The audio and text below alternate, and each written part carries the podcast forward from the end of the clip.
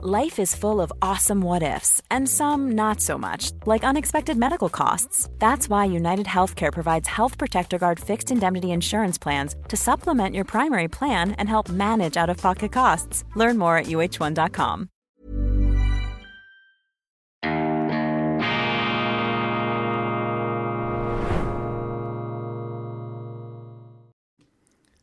Grüezi miteinander. Ganz herzlich willkommen und einen wunderschönen guten Morgen, meine sehr verehrten Damen und Herren, liebe Freunde, vor allem in Deutschland und in Österreich.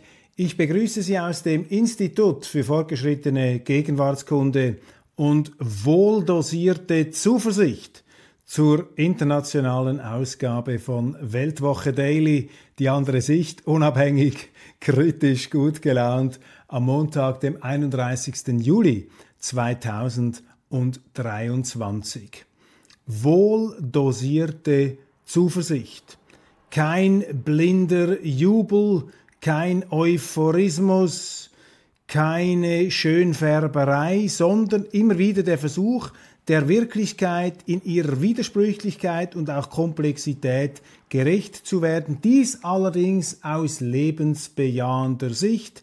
Das ist der Auftrag von Weltwoche Daily und dem versuchen wir jeden Tag hier nachzuleben. Und ich danke Ihnen dafür, dass Sie hier dabei sind, dass Sie mitwirken, dass Sie auch konstruktiv einwirken mit Vorschlägen, mit Anregungen, mit Kritik. Und das hilft mir, mich immer wieder zu verbessern und eben jene Aufgabe zu erfüllen, die ich mir gestellt habe, nämlich äh, die Wirklichkeit hier doch einigermaßen äh, sachgerecht zu überblicken.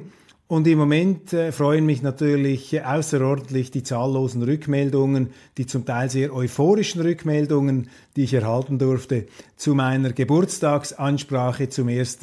August. Morgen ist ja dieser 1. August in der Schweiz unser Nationalfeiertag und alle, die diese Augustansprache im Zeichen der Mythen, die Kraft, die Macht der Mythen sich noch nicht äh, angehört haben. Also vielleicht sollten Sie sich die zu Gemüte führen. Mich würde das ganz äh, außerordentlich freuen. Buchempfehlung.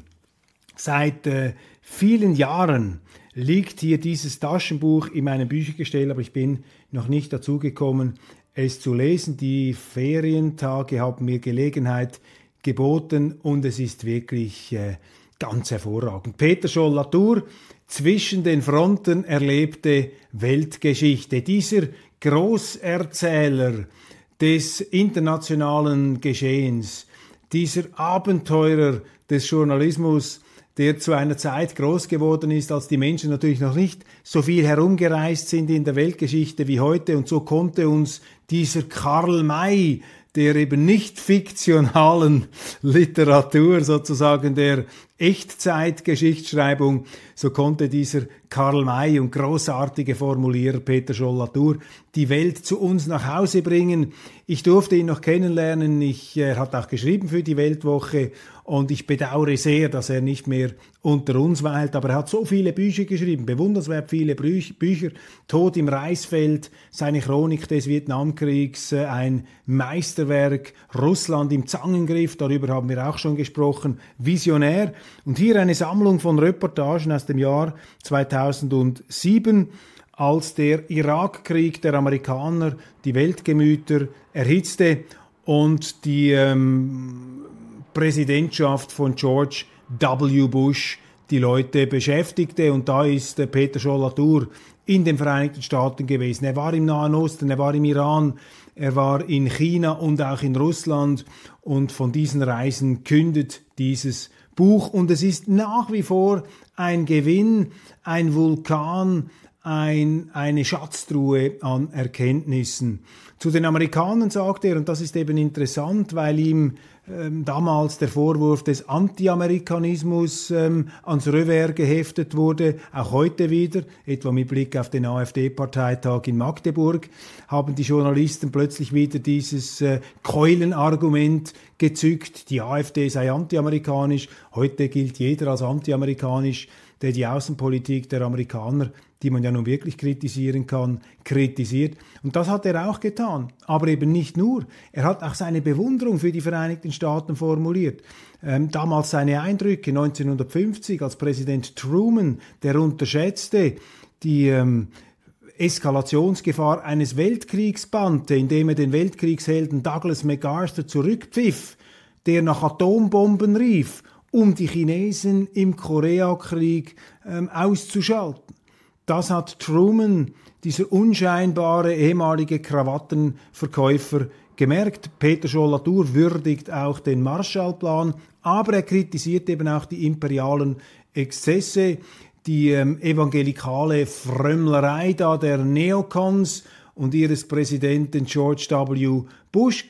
Sein Gerechtigkeitsherz schlägt natürlich etwas für die Verfemten. Er hat eine intensive Beziehung zur islamischen Welt, nicht unkritisch. Ohnehin fällt positiv auf, Peter Scholl-Latour war kein Mann der Heldenverehrung, ein Mann des dosierten Respekts gegenüber zum Teil auch verfemten Persönlichkeiten. Mit besonderem Interesse habe ich gelesen seine Passagen über Russland.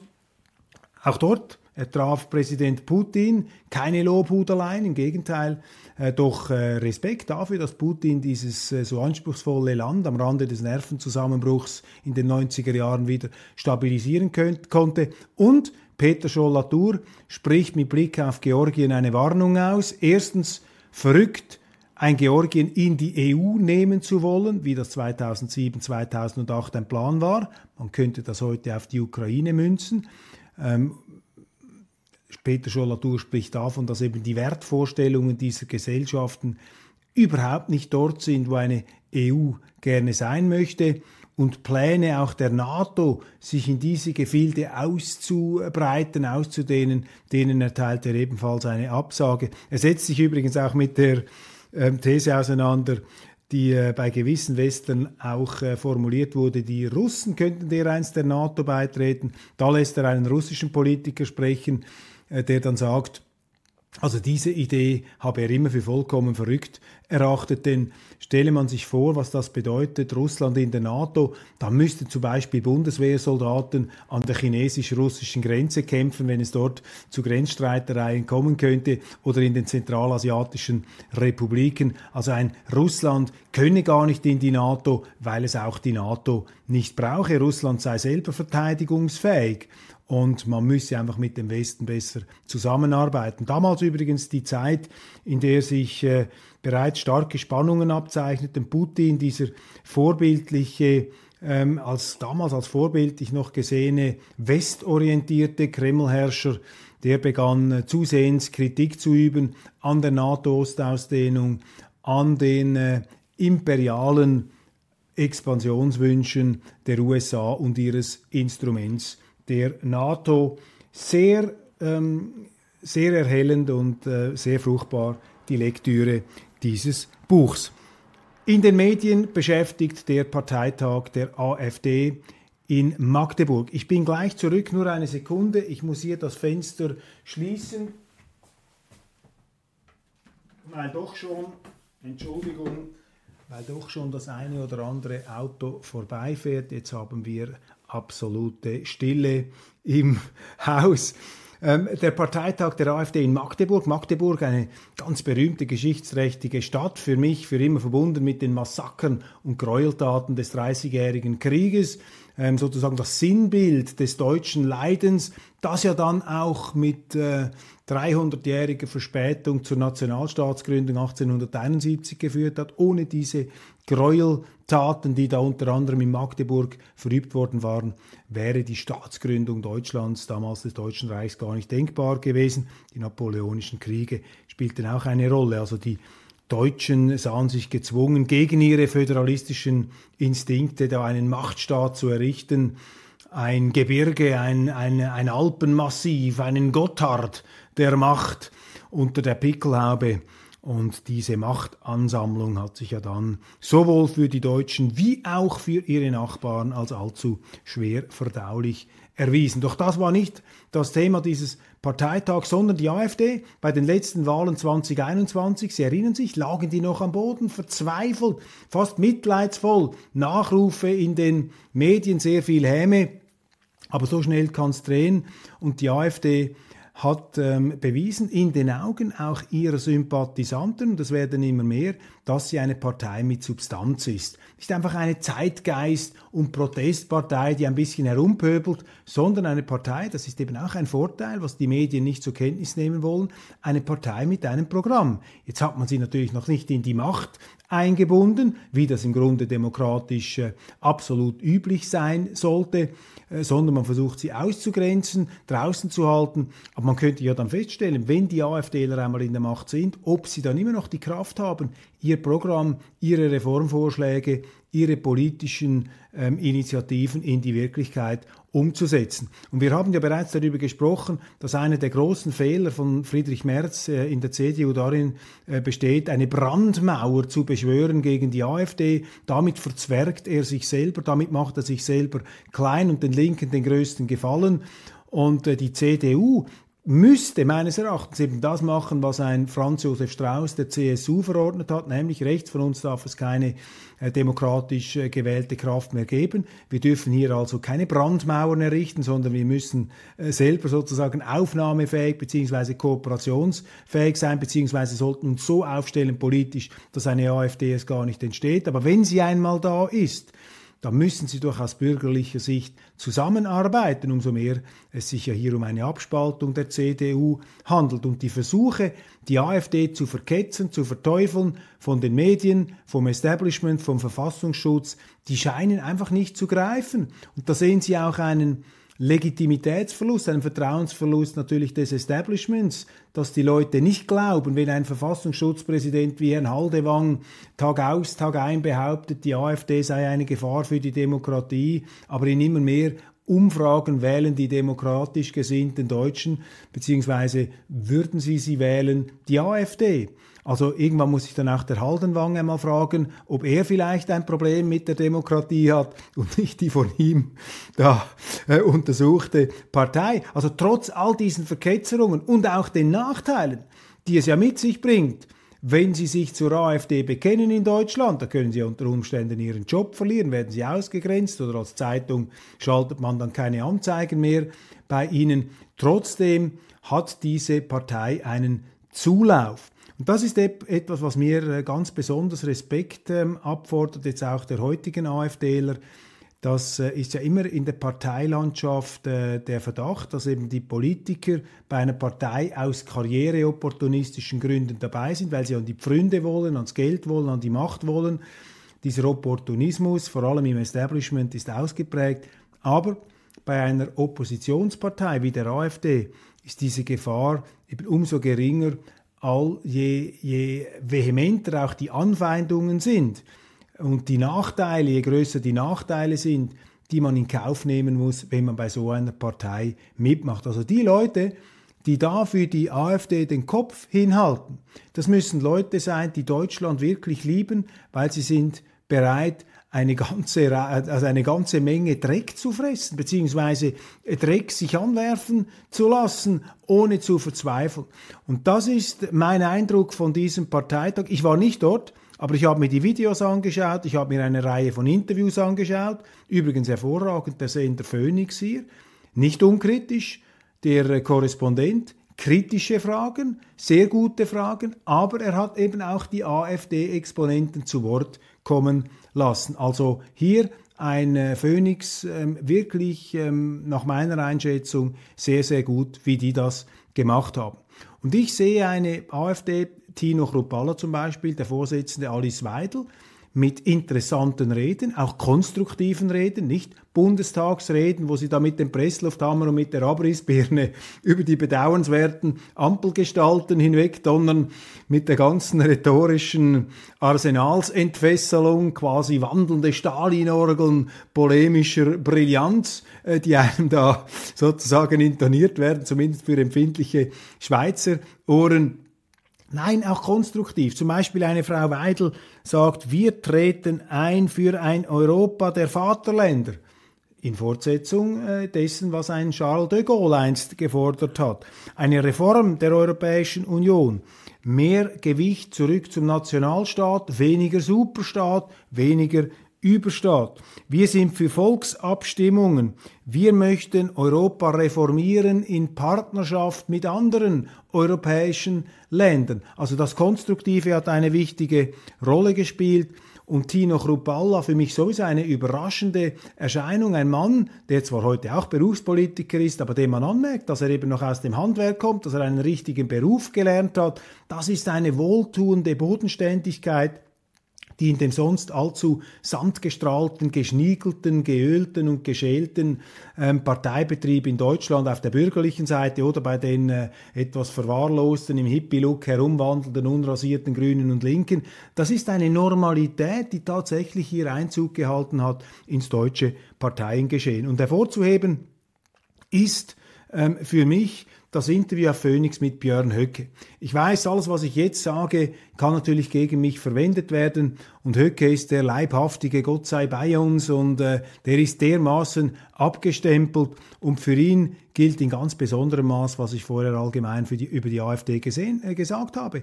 Das, was immer man über Höcke äh, finden oder verlautbaren möchte, also der Mann muss jetzt Deutschland wirklich gern haben, sonst hätte er sich doch schon längst aus der Politik zurückgezogen. Das muss also eine ziemliche Herausforderung sein, als Björn Höcke, Familienvater, hat eine Frau, ehemaliger Lehrer, zu leben. Und was ihm alles angeworfen wird, ja, auch ich fand gewisse Äußerungen Hey, I'm Ryan Reynolds. At Mint Mobile, we like to do the opposite of what Big Wireless does. They charge you a lot, we charge you a little. So naturally, when they announced they'd be raising their prices due to inflation, we decided to deflate our prices due to not hating you. That's right. We're cutting the price of Mint Unlimited from $30 a month to just $15 a month. Give it a try at mintmobile.com slash switch. $45 upfront for three months plus taxes and fees. Promo for new customers for limited time. Unlimited more than 40 gigabytes per month. Slows. Full terms at mintmobile.com.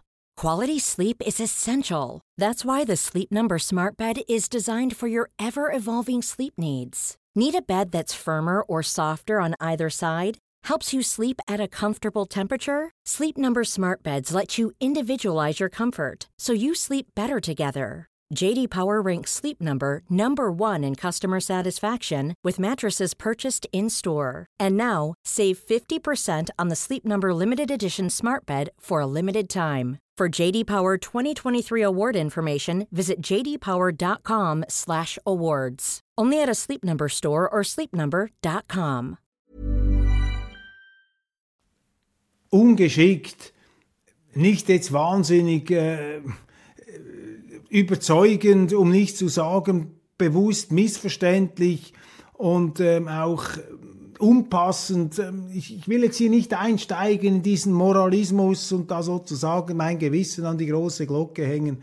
Aber ich habe mich mit Höcke auch schon unterhalten, habe in der Weltwoche mal ein großes Interview mit ihm gemacht, selbstverständlich. Und in diesem Interview jetzt auf Phoenix hat sich ein gereifter Politiker gezeigt. Zumindest ein Politiker, der mit keiner seiner Äußerungen irgendwie Anlass böte, dass man ihn jetzt unter Quarantäne stellt oder dass man in ihm nun einen Vorboten irgendeines eines deutschen toxischen Politikverständnisses machen würde. Höcke hat ähm, argumentiert, sehr diszipliniert, auch für eine Reform der Europäischen Union, hat gesagt, die amerikanischen Interessen sind nicht zwangsläufig die deutschen Interessen. Er hat gesagt, natürlich, er wolle Russland nicht verteidigen, aber die ganze äh, Zertrümmerung jetzt der Zusammenarbeit von Russland und Deutschland, die sei für Deutschland sehr schlecht und die Wirtschaftssanktionen würden sich entsprechend auswirken. Und jetzt kann man sich natürlich da an der Tischkante die Zähne ausbeißen und herumtrommeln und Nazi schreien, aber ich glaube, diese Brandmarkierungen, diese, diese Verketzerungen, die können nicht äh, Nachhall finden, weil sie dermaßen schrill und extrem sind. Und von Talleyrand, dem berühmten französischen Diplomaten, haben wir ja gelernt, dass das Extreme keinen Bestand haben sollte. Also kurzum, äh, vielleicht müsste man in Deutschland jetzt auch im Politbetrieb einmal dazu übergehen, die AfD einzubinden und die Spielregeln der Demokratie ernst zu nehmen. Dies auch vor dem Hintergrund, dass diese Anschwärzungen, die da von offizieller Stelle immer schriller und vehementer geäußert werden, dass die bei immer weniger Deutschen zu verfangen scheinen. Und wenn sie am Schluss dann an dem Punkt angekommen sind, dass Herr Haldewang ähm, quasi alle Deutschen zu Nazis erklären muss oder 30 Prozent der Deutschen, dann führt er sich selber ad absurdum. Das Ganze erinnert etwas, diese Antistimmung gegen die AfD, sie erinnert etwas an ein Phänomen, das auch Peter Scholl-Latour da in seinem Buch ähm, beschrieben hat, nämlich den McCarthyismus in Amerika. Der Senator, der republikanische Senator McCarthy, war an einem Punkt seiner antikommunistischen Hexenjagden der Meinung, dass auch der amerikanische Präsident Eisenhower und ihm nahestehende Leute Kommunisten seien. Und äh, das hat dann zur Entzauberung McCarthys geführt. Und dieser äh, Haldenwang, der äh, Präsident des Verfassungsschutzes, das ist für mich so etwas wie ein deutscher McCarthy des Rechtspopulismus, des Hexenprozesses gegen den Rechtspopulismus. Und äh, das ist ähm, nicht eine Position, die ich glaube, ist auf lange Zeit haltbar. Also ein interessanter Parteitag hier. Und gewählt wurde das ein Resultat Maximilian Krah, der ist da zum äh, Spitzenkandidaten im Europawahlkampf erklärt worden. Auch Maximilian Krah wird da verketzert. Ich habe ihn mal kennengelernt in einem Interview mit dem Politologen Werner Patzelt. Ich habe da ein Streitgespräch moderiert zwischen diesen beiden oder eine Diskussion. Und Maximilian Krah, ein ehemaliger CDUler, ein Anwalt aus Dresden, ist ein Parlamentarier, ein konservativer Parlamentarier, der diesen schrillen Schreckbildern überhaupt nicht äh, gerecht wird, nach meiner Einschätzung, die man in den Medien über ihn lesen kann. Was heißt eigentlich rechtsextrem? Was bedeutet Rechtsradikalismus? Ich habe diese Thematik kurz einmal angeschnitten und ich werde, wenn die Zeit äh, reicht, mal eine Sondersendung über dieses äh, Thema machen, wie die deutschen Behörden, auch das, äh, die Bundeszentrale für politische Bildung heute Rechtsextremismus definiert. Und sehr interessant finde ich, dass eine Umdeutung stattgefunden hat gegenüber dem Linksextremismus. Wenn Sie nämlich schauen, wie die deutschen Behörden den Linksextremismus Extremismus zu Zeiten der RAF definiert haben, als diese Terrorgruppe äh, Mordtaten verübte in der Bundesrepublik, Damals haben sie ähm, linksradikal so definiert, dass die bestehende Rechtsordnung mit gewaltsamen Mitteln umgestoßen werden soll. Das ist der Rechtsradikalismus. Jetzt aber beim Rech äh, der Linksradikalismus, aber beim Rechtsradikalismus ist von gewaltsamen Mitteln der Staatsumstoßung, ähm, der Umstoßung der staatlichen Ordnung überhaupt keine Rede mehr, sondern wenn man hier ähm, eben, dass äh, die Bundeszentrale für politische Bildung in, ähm, zu Rate ziehen. Da wird dieser äh, Begriff rechtsradikal mit Bezug auf den, ähm, auf den ähm, Politikwissenschaftler Michael Minkenberg definiert. Und das heißt äh, folgendermaßen, einer Definition des Politikwissenschaftlers Michael Minkenberg zufolge schließt der Rechtsradikalismusbegriff auch Kräfte und Bewegungen ein, die die geltende demokratische Ordnung als solche nicht in Frage stellen, jedoch durch Rückgriff auf den ultranationalistischen Mythos eine Radikalisierung nach rechts und damit eine Revision der Verfassungswirklichkeit anstreben. Also der gewaltsame Umstoß, der noch beim Linksradikalismus entscheidendes Begriffsmerkmal war, das ist jetzt ersetzt worden durch eine schwammige und in der Konsequenz letztlich absurde Umschreibung. Denn wenn das stimmt, also dass die deutschen Behörden sagen, wenn eine Partei eine Revision der Verfassungswirklichkeit anstrebt, ohne Aushebelung der demokratischen Ordnung, dann sei das ein Merkmal der Rechtsradikalen. Ja, dann ist die ganze Schweiz ein Hort von Rechtsradikalen, weil wir durch unsere Volksabstimmungen permanent die Verfassungswirklichkeit verändern können. Und wenn dieser Politikwissenschaftler Minkenberg und damit auch die Bundeszentrale für politische Bildung tatsächlich ihrer Rechtsradikalismusdefinition die Forderung zugrunde legen, dass die deutsche Verfassungswirklichkeit nicht mehr verändert werden soll, ja dann, ähm, hat ja das deutsche Volk gar keine Möglichkeit mehr, die Gesetze beziehungsweise die Verfassungsordnung abzuändern. Da bleibt ja nur noch die gewalttätige Revolution übrig, wenn man eine Verfassungsrevision machen möchte.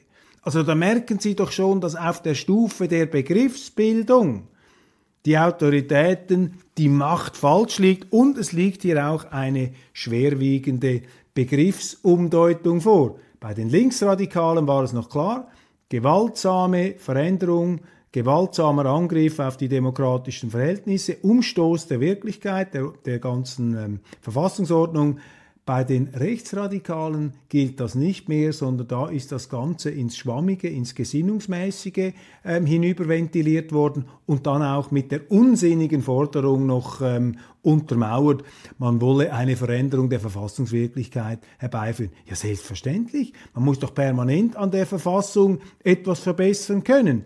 Wenn sich die deutsche Verfassungswirklichkeit nie geändert hätte, dann hätten sie noch die Verfassung von 1648 vom Westfälischen Frieden, äh, damals nach dem Dreißigjährigen Krieg. Ab und an lese ich auch Comics, sagt der deutsche Bundeskanzler Olaf Scholz in einem mehr als unkritischen Interview, das der Tagesanzeiger in der Schweiz veröffentlicht. Ich glaube, es ist der Nachdruck eines Interviews, das ähm, man in der Süddeutschen Zeitung lesen konnte. Der deutsche Wohlstand ist in Gefahr. Schon wieder droht Deutschland der wirtschaftliche Abstieg. Doch dieses Mal scheint es den Deutschen egal zu sein. Die Lage muss wohl erst noch schlechter werden. Tatsächlich dürften einige immer noch äh, das Gefühl haben, ja, es läuft vielleicht nicht so schlecht, aber ich höre doch sehr viele Meldungen von Leuten, ähm, die sich ernsthafte Sorgen machen über Deindustrialisierung, über den Verlust des Wohlstands im ganz großen Stil. Auch an diesem AfD-Parteitag sind da Politiker interviewt worden, zum Beispiel eine Frau aus Bayern, die von ihren Erfahrungen erzählt hat, was ihr da Wähler ähm, erzählen hochinteressant, was da an Wirklichkeit ähm, durchgestoßen, durchgebrochen ist. Ukraine meldet Erfolge im Süden und Osten. Die Frankfurter Allgemeine Zeitung hier, der schreibende Arm des ukrainischen Generalstabs mit Jubelmeldungen, denen wir nicht so ganz ähm, trauen können, denn gleichzeitig berichtet die Zeitung auch, das Momentum im Luftkampf liege bei Russland. Ja, nicht nur das Momentum im Luftkampf. Ich meine, die Amerikaner liefern, liefern mittlerweile Streubomben an die Ukraine, obwohl äh, Streubomben gemäß äh, dem deutschen Präsidenten Steinmeier, ähm, früher zumindest war das seine Meinung, ein Kriegsverbrechen darstellen, der Einsatz dieser Streumunition. Aber wir sehen daran auch, dass den Amerikanern sich die Arsenale leeren und die Russen haben eine übermächtige Artillerie und sie haben auch viel mehr personelle Ressourcen. Also dieser Krieg geht nur deshalb weiter, weil der Westen, weil die Amerikaner das so entschieden haben. Sonst könnten sich das die Ukrainer gar nicht mehr leisten. Das ZDF distanziert sich von Äußerungen des Staatskritikers Böhmermann, also Staatskritiker, damit meine ich den staatlich besoldeten Kritiker, sozusagen den Hofnarren im Dienst des Establishments, Jan Böhmermann. Er hat die ähm, CDU als Nazis mit Substanz beschrieben. Da finde ich jetzt beides falsch. Sie sind weder Nazis noch hat die Politik jetzt wahnsinnig viel Substanz, so wie ich sie wahrnehme. Diese Brandmauer-Politik. Ähm, der größte Fehler von äh, Friedrich Merz, hier eine Brandmauer errichten zu wollen. Damit hat er sich selber verzwergt. Die CDU muss doch keine Brandmauern errichten. Sie muss um die bürgerliche Politik zurückzubringen, doch auch mit der bürgerlichen AfD, die eine Abspaltung der CDU ist, zusammenarbeiten. Und wenn sie sich da selber einbunkert hinter ihren Brandmauern, dann macht sie sich irrelevant. Und entsprechend ähm, kritisch bis mitleidsvoll werden ja diese Äußerungen auch kommentiert vom Vorsitzenden März. Umgang mit der, Brand, mit der AfD, was heißt schon Brandmauer? Selbst die Medien scheinen inzwischen da etwas äh, zu zweifeln. Und gemäß einer Umfrage sprechen sich mehr Unionswähler für Markus Söder als für Friedrich Merz aus, wobei Markus Söder, glaube ich, noch eine viel höhere Brandmauer gegenüber der AfD errichten möchte. Dies natürlich ein krasser Verstoß gegen die Philosophie eines Franz Josef Strauß, der es gar nicht erst so weit hätte kommen lassen. Dass rechts von der CSU eine, geschweige denn zwei Parteien entstehen hätten können, wie das heute der Fall ist, die Freien Wähler in Bayern wie auch die AfD, die ähm, stark ist. Es gibt in der Schweiz ein vergleichbares Beispiel, der Kanton Tessin. Dort gibt es die Lega, ähm, rechts von der FDP und die ähm, SVP. Die SVP war immer schwächer als die Lega. Ähm, also die Lega, das wären etwas die Freien Wähler ähm, in Bayern. Aber mit der Zeit hat die SVP die Lega überflügelt. Interessant. Auf jeden Fall ein Fehler von Söder, hier noch ähm, weiter nach links zu gehen, Merz nach links überholen zu wollen. Giorgia Meloni drängt den Anti-Mafia-Autor Roberto Saviano aus der Reihe. Roberto Saviano ist ein Autor, der ähm, nicht nur über die Mafia publiziert, der als Italien-Experte in deutschen Medien immer wieder vorkommt, auch in schweizerischen Medien. Und er ist einfach ein sehr linker Politikexperte. Und Frau Meloni äh, gehört nun wohl zu jenen bürgerlichen Politikern in Italien, äh, die es nicht richtig finden, wenn das staatliche Fernsehen hier nur linke ähm, Kommentatoren einsetzt und deshalb ähm, wagt sie es hier, diesen Saviano Gottesdienst etwas zu stören.